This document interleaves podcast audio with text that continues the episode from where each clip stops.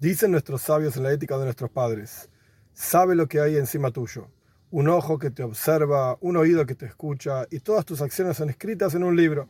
O sea, Dios supervisa y es consciente de todo lo que hacemos, decimos, pensamos, etc. Pero el Alte Rebbe, Rabbi Daman del Yadí, explica de una forma muchísimo más profunda. Debes saber que lo que hay arriba es de ti. Da ma le mailo, sabe que lo que hay arriba es mi mag, viene de ti.